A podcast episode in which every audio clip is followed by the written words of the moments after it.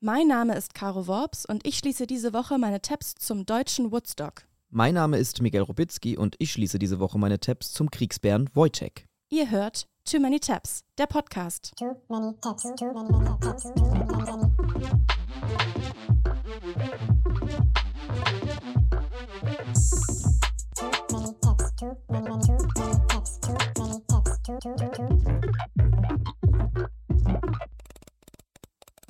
Es ist wieder Mittwoch, eine neue Ausgabe Too Many Tabs steht bereit. Wir sind wieder da. Hier neben mir Caro Worps, ich bin Miguel Robitzky. Guten Morgen. Guten Morgen. Und unser NDR ähm, Geilomat ist auch wieder dabei.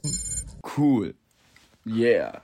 Smash. Smash, das Jugendwort des Jahres. Ich glaube, der NDR Geilomat hat dazu ein bisschen beigetragen, muss ich sagen. Möglicherweise. Caro, wir hatten ja letzte Woche die Halloween-Folge. Ähm, das haben wir jetzt abgehakt. Ich muss sagen, ich bin ab jetzt komplett auf den Weihnachtsfilm abgefahren. Ich bin jetzt komplett auf den Du Weihnachtsfilm. und Mariah Carey Ich steht und in den Mariah Carey. Startlöchern. Genau, immer am 1. November veröffentlicht Mariah Carey ja schon ihre ersten Videos, wo sie immer sagt, it's time.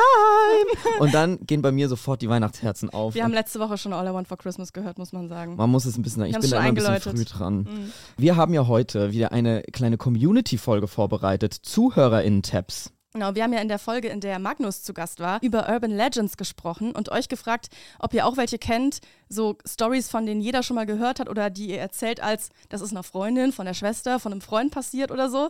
Und äh, wir haben mal wieder viele tolle Nachrichten von euch bekommen, die wir heute ein bisschen recappen wollen und wer uns auch in die DMs geslidet ist. Spezi und Sonnenklar TV. Tja, Leute, ihr könnt uns nicht kaufen. Ja, wir sind öffentlich-rechtlich. ARD Audiothek. Represent. Richtig. Jetzt zu unseren Urban Legends. Ich habe ja über diese urbane Legende gesprochen, dass Menschen angeblich in ihrem Leben circa sieben Spinnen im Schlaf essen, je nach Quelle. Und es ging darum, dass das eben frei erfunden wurde von einer Journalistin, beziehungsweise dass diese Erfindung auch erfunden war. Hört es euch einfach nochmal an, es ist kompliziert. und ich habe auch erzählt, dass in tausenden Artikeln tausenden WissenschaftlerInnen zitiert werden, die sagen, dass das Quatsch ist, weil Spinnen meiden Menschen, pipapo, wegen Vibration, Atmung, Menschen wischen Spinnen weg, spucken sie aus. Halte ich fest. Ich habe eine Nachricht von Verena bekommen. Es ist, es ist schrecklich. Ich bin nicht stolz darauf, aber ich erzähle die Geschichte oft. Es war 2012. Ich war in der Oberstufe, als mich eines Morgens der Wecker aus dem Schlaf riss. Ich kann mich leider nicht mehr erinnern, ob ich direkt geschluckt habe oder nicht, aber ich fühlte etwas in meinem Mund. Ich rannte ins Bad und spuckte ins Waschbecken und da lag ein Spinnenbein. Ein dickes, großes, Nein. schwarzes Spinnenbein einer Hauswinkelspinne. Krass, dass sie das so zuordnen Warum weiß sie das? Da- an- Anhand des Beines hat sie das zuordnen können? Warum schreibst du too many tabs und ich wetten das? Geh da doch hin und am, am Spinnenbein erkenne ich die Spinnen, die ich gegessen habe. Oh, ich hab, mir ging es richtig schlecht, als ich das gelesen habe. Habe ich jetzt Fake News verbreitet oder ist das, boah, ich hoffe, das ist eine Urban Legend von Verena. Ich finde das so schrecklich. Ey, wenn Verena uns verarscht, ne, dann raste ich aber aus. Und es haben mir auch noch Leute Bilder geschickt von Spinnen auf Kopfkissen. Leute, hört bitte auf damit. Ich will das nicht sehen. Ich will das nicht wahrhaben. nee, nee, ich glaube ich glaub Verena einfach nicht. Und dann habe ich äh, noch einen kleinen Side-Tab gehabt diese Woche und zwar zu Katie Melua. Die hat. Die hatte wohl mal eine Woche so ein Kribbeln im Ohr, ist zum Arzt gegangen und sie hatte eine Woche lang eine Spinne im Ohr. Nein! Doch, Spinnen in menschlichen Körpern sind anscheinend vielleicht doch ein Ding. Ich muss mich korrigieren, möglicherweise. Und es tut mir weh. Hast du noch eine Urban Legend geschickt bekommen? Ich will was anderes hören, schnell. Ja, es kamen wirklich unzählige Urban Legends ähm, über E-Mail und in äh, die DMs. Eine ist von einer Hörerin namens Delphine. Sie schreibt, eine Freundin von einer Freundin hat mir erzählt. Classic. Ja, natürlich. Das pass auf, genau weiter. Eine Freundin einer Freundin hat mir erzählt, dass der Vater einer Bekannten Lehrer ist und mit seiner Schulklasse im Zoo war. Dort hat anscheinend einer der Schüler einen Pinguin geklaut und in seinem Rucksack transportiert. Das Ganze kam dann im Bus raus, weil der Rucksack getropft Na hat. klar, die Story Mhm. habe ich schon gehört. Ja, die hat, die die hat, hat auch jeder. jeder. schon gehört. Ja, die hat jeder schon gehört. Hast du auch noch eine? Ich habe ähm, eine Nachricht von Christoph, die kam mir auch sehr bekannt vor. Einer meiner liebsten Urban Legends bezieht sich auf die Schulzeit. Dort wurde erzählt, dass es mal eine Schülerin gab, welche bei einem Aufsatz zum Thema Was ist Mut einfach ein Blatt mit dem Satz Das ist Mut abgegeben hat und dafür eine Eins bekommen hat. Später habe ich, Powerful. später hab ich dann bemerkt, dass diese Geschichte an so ziemlich jeder Schule in ganz Deutschland erzählt wird, auch an meiner. Das ist so Gomme-Mode. Also es gibt irgendwas, ist, ist da, dass es so Geschichten gibt. Ich finde das wahnsinnig spannend, wie sich die irgendwie so verbreiten. Dass es irgendwie deutschlandweit an allen Schulen exakt die gleichen Geschichten der Freundin von der Freundin von einem Vater von einer Bekannten passiert sind. Naja, Naja, auf jeden Fall ähm, wurden auch wieder einige Themen eingeschickt, die uns wieder in neue Rabbit Holes haben stürzen lassen. Und davon hat sich jeder von uns jetzt mal eins rausgepickt und wird das jetzt hier mal ähm, für euch aufbereiten. soll ich mal anfangen? Fang gern mal an. Also ich habe aktuell Tabs offen zu einem Rabbit Hole, in das unser Hörer Jannis reingefallen ist. Er hat uns geschrieben, ich habe erst vor ein paar Tagen meine Tabs geschlossen und einige vom April diesen Jahres gefunden. Da muss ich sagen, das kenne ich auch. Ich habe teilweise Tabs seit zwei Jahren offen. Vielleicht sollte man da ab und zu mal so einen Tab Frühjahrsputz machen. Auf jeden Fall. Aber dafür sind wir ja jetzt auch da. Wir, wir putzen ja auch die Tabs von unseren HörerInnen mit. Genau, genau. Kleine Service. Auf jeden Fall hat Jannis uns sein persönliches Lieblings-Rabbit Hole geschickt und zwar die deutsche Antwort auf das Fire Festival, schreibt er. Das Love and Peace Festival auf Fehmarn im Jahr 1970. Eine Geschichte von einem gescheiterten Festival. Davon gibt es ja irgendwie einige, die in den letzten Jahren mal wieder aufgearbeitet werden. Miguel, erstmal deine Einstellung zu Festivals. Irgendwas sagt mir, dass du, dass du nicht so der Festival-Typ bist. Hey, wie kommst du denn darauf? Ja, ich muss sagen, ähm, ich war schon mal bei Festivals, aber immer so, dass man da nicht schlafen muss. Also ich war mal, äh, als ich noch in Berlin gewohnt habe, war ich mal beim Lula Palusa, aber auch nur, weil es so wirklich fußläufig fünf Minuten von meiner Haustür entfernt war. Ähm, dann war ich mal beim Primavera Sound Festival in Barcelona, aber auch immer dann so mit Airbnb. Also ich bin nicht so einer, der so gerne im Schlamm schläft. Das habe ich mir fast gedacht. Ja, aber ich muss, sagen, Confessions. ich muss sagen, mir geht es ein bisschen ähnlich. Also ich war auch schon bei ein paar Festivals, aber auch immer so tageweise. Also ich habe tatsächlich noch nie wirklich übernachtet auf so einem Festivalzeltplatz. Das hat sich irgendwie nicht ergeben. Irgendwie nicht ich, ich ergeben. Ich auch nicht forciert. Ja. Also wenn alle ihre Rock am Ring Tickets gebucht haben, habe ich mich jetzt nicht direkt gemeldet, Nee, dass man ich auch wartet erstmal so. Und dann so, ach, jetzt sind alles weg. Ah, Huch, oh, oh, schade, oh, jetzt sind alle denn? Tickets Mm. weg. Ah, Genau. mm. Ah. ah, jetzt auf Ebay ist natürlich ein bisschen Ah, zu ist natürlich teuer. Naja, wie auch immer, Festivals können schiefgehen. Jetzt zu unserem deutschen Woodstock. Bizarre Geschichte, eine Unbekannte, die uns ja, wie gesagt, Hörer Jannis zugeschickt hat. Moin, Caro und Miguel, hier ist Jannis und ich wollte euch kurz von meinem persönlichen Rabbit Hole berichten, und zwar dem Love and Peace Festival auf der Ostseeinsel Fehmarn. Ich bin darauf gestoßen, weil wir immer Urlaub gemacht haben auf der Insel Fehmarn und da steht dieser Gedenkstein von Jimi Hendrix und da fragt man sich dann doch, was hat die eher verschlafene Insel Fehmarn mit Jimi Hendrix zu tun? Und ja, 1970 wurde dann halt das Love and Peace Festival organisiert, die deutsche Antwort auf Woodstock oder das Isle of Wight. Die deutsche Antwort auf Woodstock auf Fehmarn. Aber Jimi. Hendrix war da dabei, oder Ja, was? pass auf. 1970, ein Jahr nach dem großen Woodstock, wo Jimi Hendrix gespielt hat. Und auch hier in Norddeutschland wurde Jimi Hendrix, die Legende, angekündigt. Und es waren halt drei norddeutsche Typen, die das geplant haben und damit Geschichte schreiben wollten. Das Ganze eben in der Ära, in der die legendärsten Festivals passiert sind. Also Isle of Wight, Woodstock natürlich, also ein sehr hohes Ziel. Fehmarn wollte das Momentum mitnehmen. wollte das Momentum mitnehmen. Es sollte in die Geschichte eingehen. Es ist auch in die Geschichte eingegangen, aber halt anders. Also es, es waren halt alles Festivals, wo eben Liebe und Frieden gefeiert wurde. Es gab gerade die Woodstock-Doku in den Kinos. Die Leute hatten Bock auf diese Vibes. Und diese drei Typen, die das geplant haben, waren drei Kneipenbesitzer aus Kiel, die auch, glaube ich, ab und zu wohl mal Rockkonzerte organisiert haben, aber ich denke mal nicht so groß. Helmut Ferdinand, Christian Berthold und Tim Sievers. Alle so um die 30 und die wollten das jetzt nach Fehmarn bringen. Und dafür brauchten sie natürlich erstmal Geld. Also fragen sie, genau, Beate Use. was? Die hat den dreien 200.000 D-Mark Sponsorengeld gegeben erstmal, hat die Tickets dafür in ihren Sexshops verkauft und wollte das als, als auch und wollte das Festival auch als Promo-Plattform für sich nutzen, hat den Hippies dann auf dem Festival wohl so Kondome auch zugeschmissen und Natürlich. so. Also es ist schon irgendwie, das ist schon cool. Und ähm, es waren, es, das Line-Up war auch krass. Also Jimi Hendrix, 10 Years After, Can't Heat, Ginger Baker, Sly and the Family Stone, Colosseum, krasse Bands. Bis jetzt vielversprechend, muss ich sagen. Alles, was damals so im 70s Rock Rang und Namen hatte, wurde gebucht für dieses Festival in Norddeutschland. Und diese drei Veranstalter, diese Typen, hatten keine Ahnung vom Musikbusiness, von Management und so weiter. Die Kosten für das Festival sind Überraschung, komplett explodiert. Alleine die Gagen, die Verpflegung für die BesucherInnen war extrem schlecht. Die haben eine 50 Hektar große Wiese gemietet auf Fehmarn. Der Bauer Störtenbecker vermietete 50 Hektar Land am Flügger Strand für Liebe und Frieden und gutes Geld. Am Flüggerstrand. Flügger Strand. Natürlich heißt der Störtenbecker, of course. Na klar. Und dann haben sie halt eine Bühne gemietet und eine Soundanlage. Und in einem Artikel stand, das war es auch schon mehr oder weniger mit den Vorbereitungen für das deutsche Woodstock.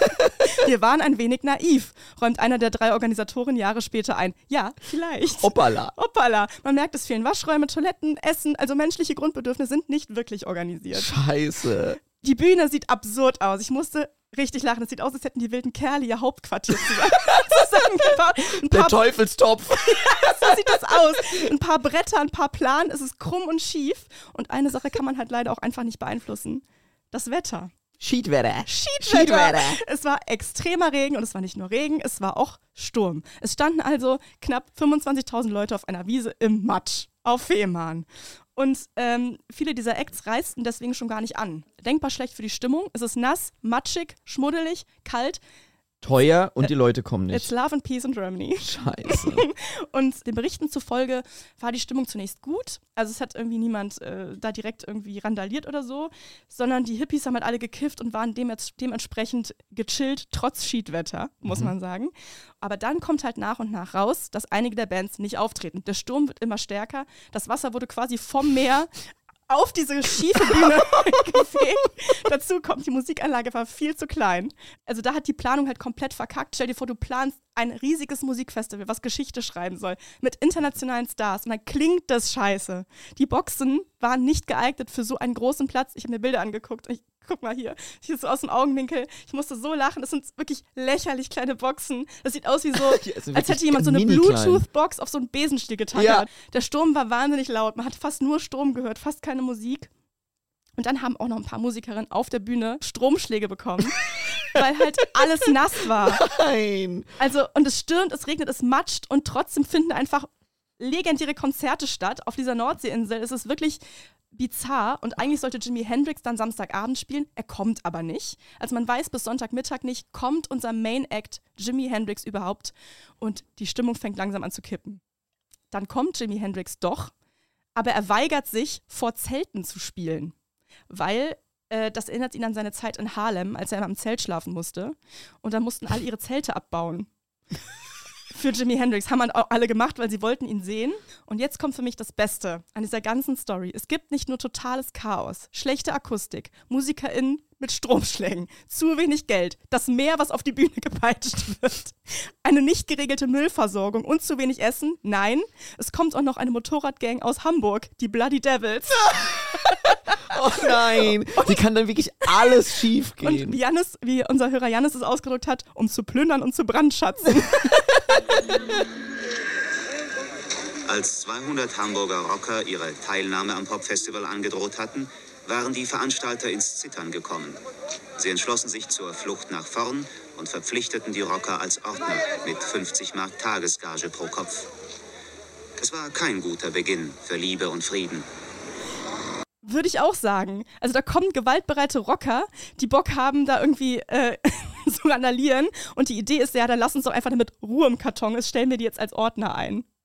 Finde ich eigentlich gar nicht so doof, muss ich sagen. Es klingt erstmal recht smart. Naja, also es gibt halt ab Tag 1 Machtkämpfe zwischen den Ordnern, die die Veranstalter eingestellt haben, und den Hamburger Rockern. Und äh, auch völlige Überforderung. In der ersten Nacht ist am Flüggerstrand schon der Teufel los. Die Veranstalter haben keinen Überblick mehr über die verfügbaren Unterkünfte. Für die Höllenengel aus Hamburg gibt es Bier, aber keine Schlafstätten. Perfekt. Unausgeschlafene, betrunkene Rocker. What could possibly go wrong? What could possibly go wrong?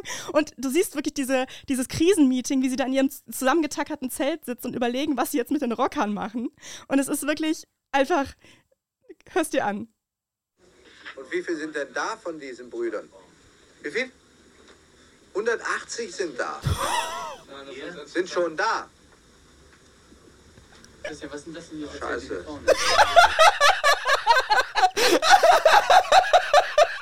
Da Damit hatte man wohl nicht gerechnet. Pech gehabt.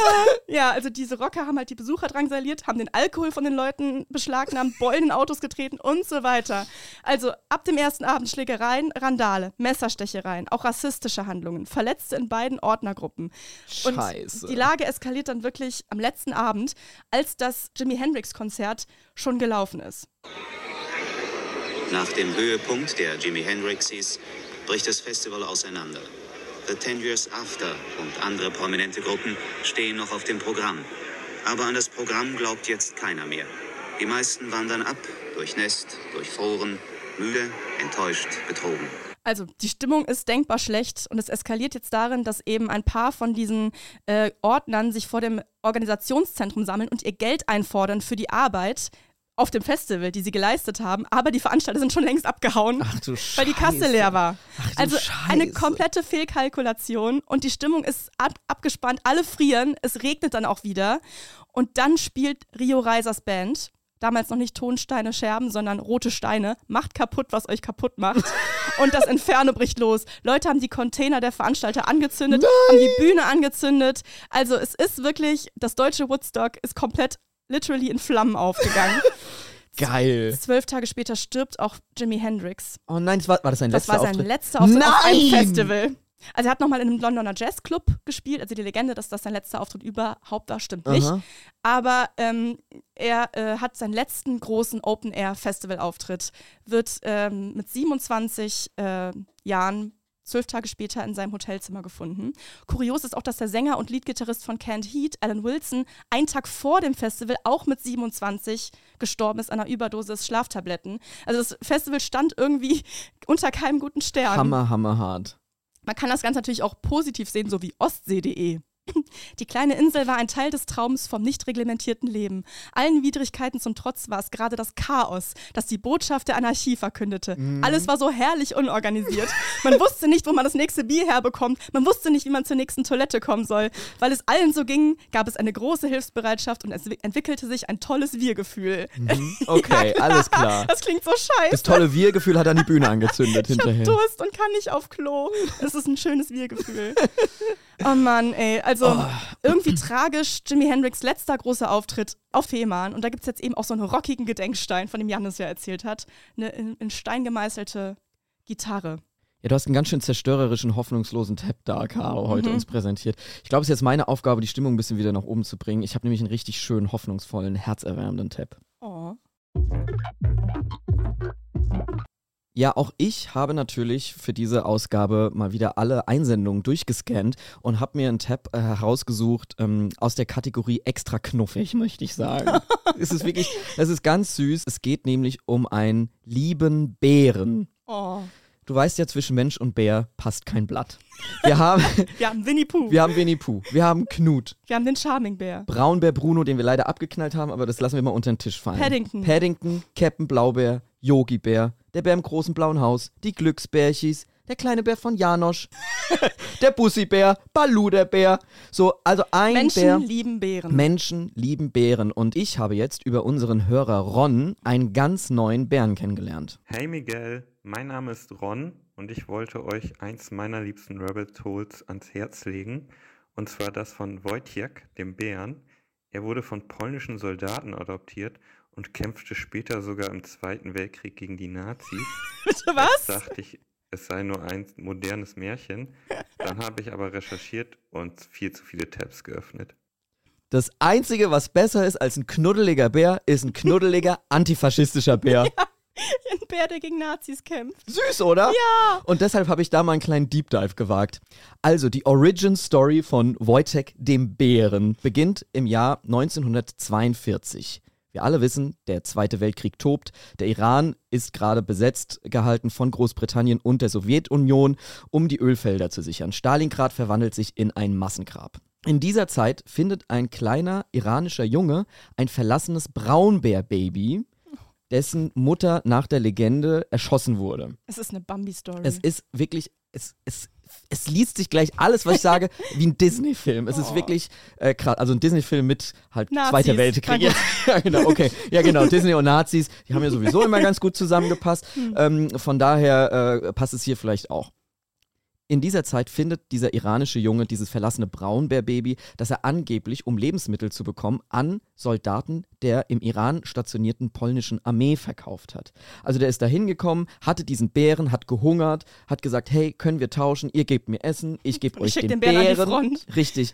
ähm, Gott. habt, könnt ihr was mit dem Bären anfangen? Und die polnische Armee hat tatsächlich diesen Bären dann aufgenommen.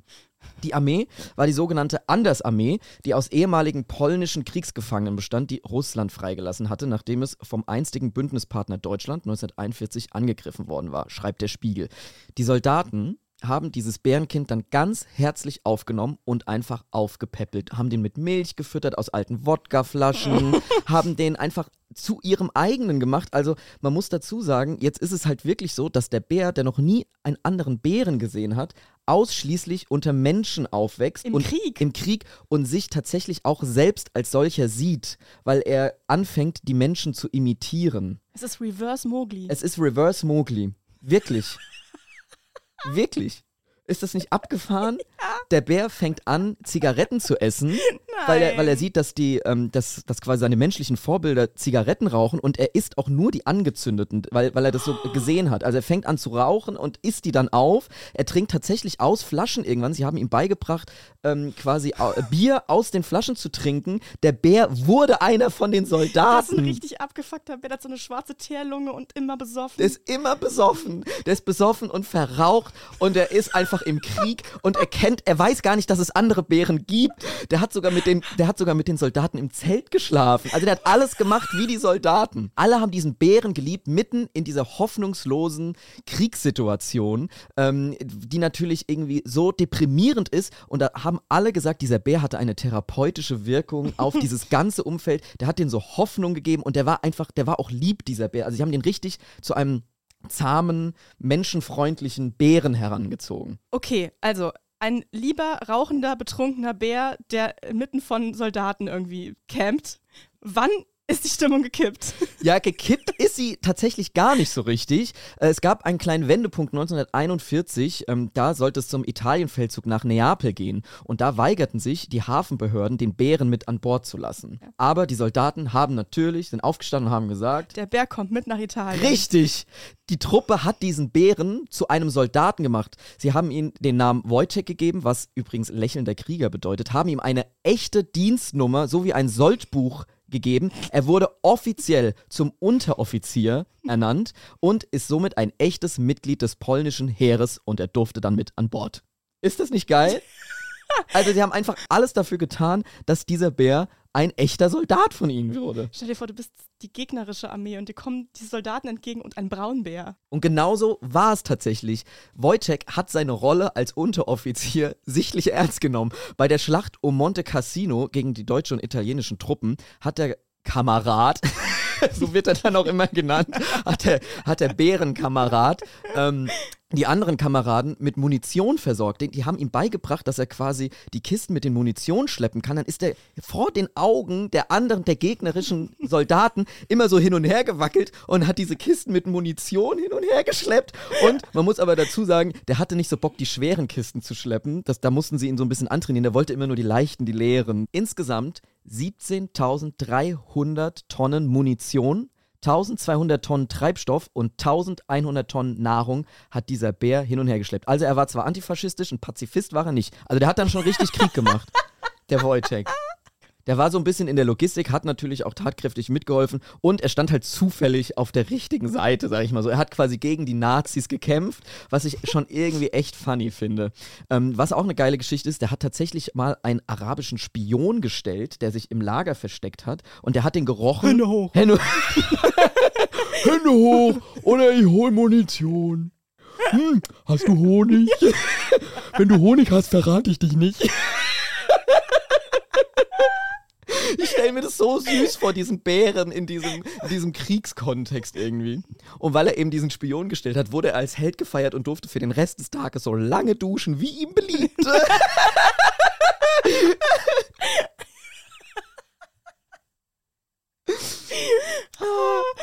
Also der Bär hat richtig gute Verdienste im Krieg ähm, gegen die Nazis geleistet und wurde dementsprechend dann danach auch gut geehrt. Ähm, er ziert bis heute das Wappen äh, der 22. Kompanie. Da ist wirklich dieser Bär, der so eine Munition, der so eine Kanone in der Hand hält. Das ist eben das Bild von Wojciech.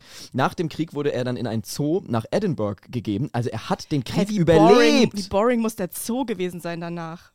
Ja, für den Bären, ne? Ja, erstmal auf Entzug. Ja. Also erstmal kein Alkohol, ke keine, keine Drogen. Mann, ey. Der wurde dann tatsächlich auch von den alten Kameraden oft besucht und da erzählt einer, er stellte fest, dass er sich noch immer an den Klang der polnischen Sprache erinnerte. Sobald ich mit ihm redete, setzte er sich aufs Hinterteil und fing an, um Zigaretten zu betteln. Der war auf Entzug! Der, hat immer so, der hat immer so Zigarettenzeichen mit dem Mund gemacht. Nur eine Zigarette bitte. Also er hat den Krieg überlebt, war dann da im, im Zoo auf Entzug, ist dann 1963 gestorben mit 22 Jahren und ist eben bis heute ähm, mit Bronzestatuen oder eben auf diesem Wappen der Kompanie heute noch verewigt. Ähm, und Komplett zurecht. komplett zurecht. Und es gibt tatsächlich auch einen Song über den Bären. Okay, geil. Von wann ist der? Der ist ähm, von vor sieben Jahren. Also dieser Bär ist bis heute unvergessen und es wird sich immer mal wieder schön an ihn erinnert, ob mit Statuen, Wappen oder Songs.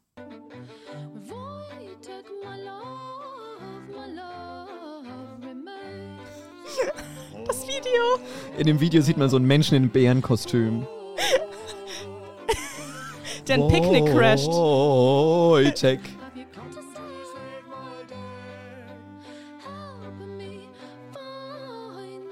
Ja, irgendwie fand ich das eine ganz süße Geschichte. Wir wollen natürlich hier nicht irgendwie Militär oder so verherrlichen, aber es ist auf jeden Fall eine geile Geschichte. Irgendwie eine süße Geschichte. Und dann bin ich noch so ein bisschen in äh, die weiteren Tabs eingetaucht und habe nochmal andere Tiere gesucht, die auch im Krieg waren. Wobei ich sagen muss, äh, gegen Wojtek kacken die alle so ein bisschen ab. Also es ist nie so eine persönliche Geschichte. Es wurden natürlich viele Pferde eingesetzt. Hannibal mit seinen Elefanten. Ich weiß, dass Russland Kampfdelfine hat. Wirklich? Ja. Bevor ich Quatsch erzähle, okay, warte, ich guck kurz nach.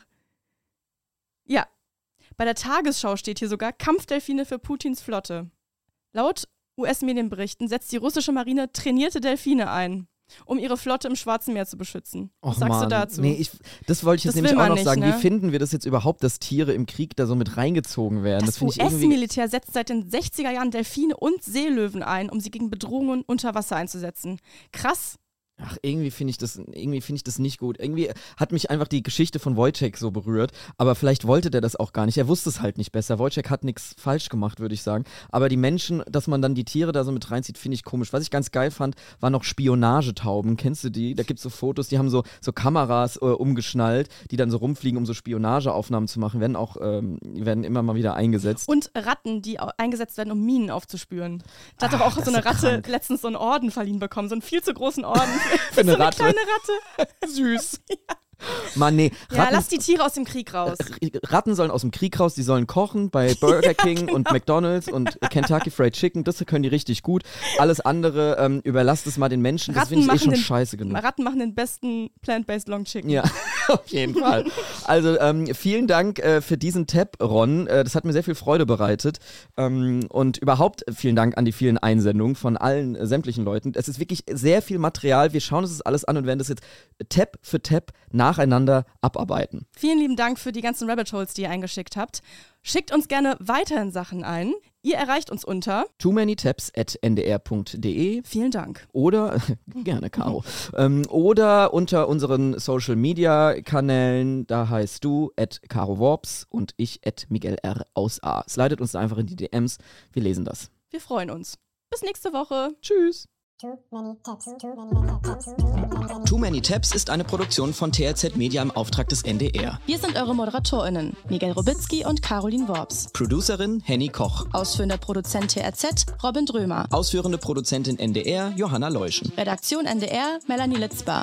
Musik, Joel Delato. Neue Folgen gibt es immer mittwochs in der ARD Audiothek und überall da, wo es Podcasts gibt. Too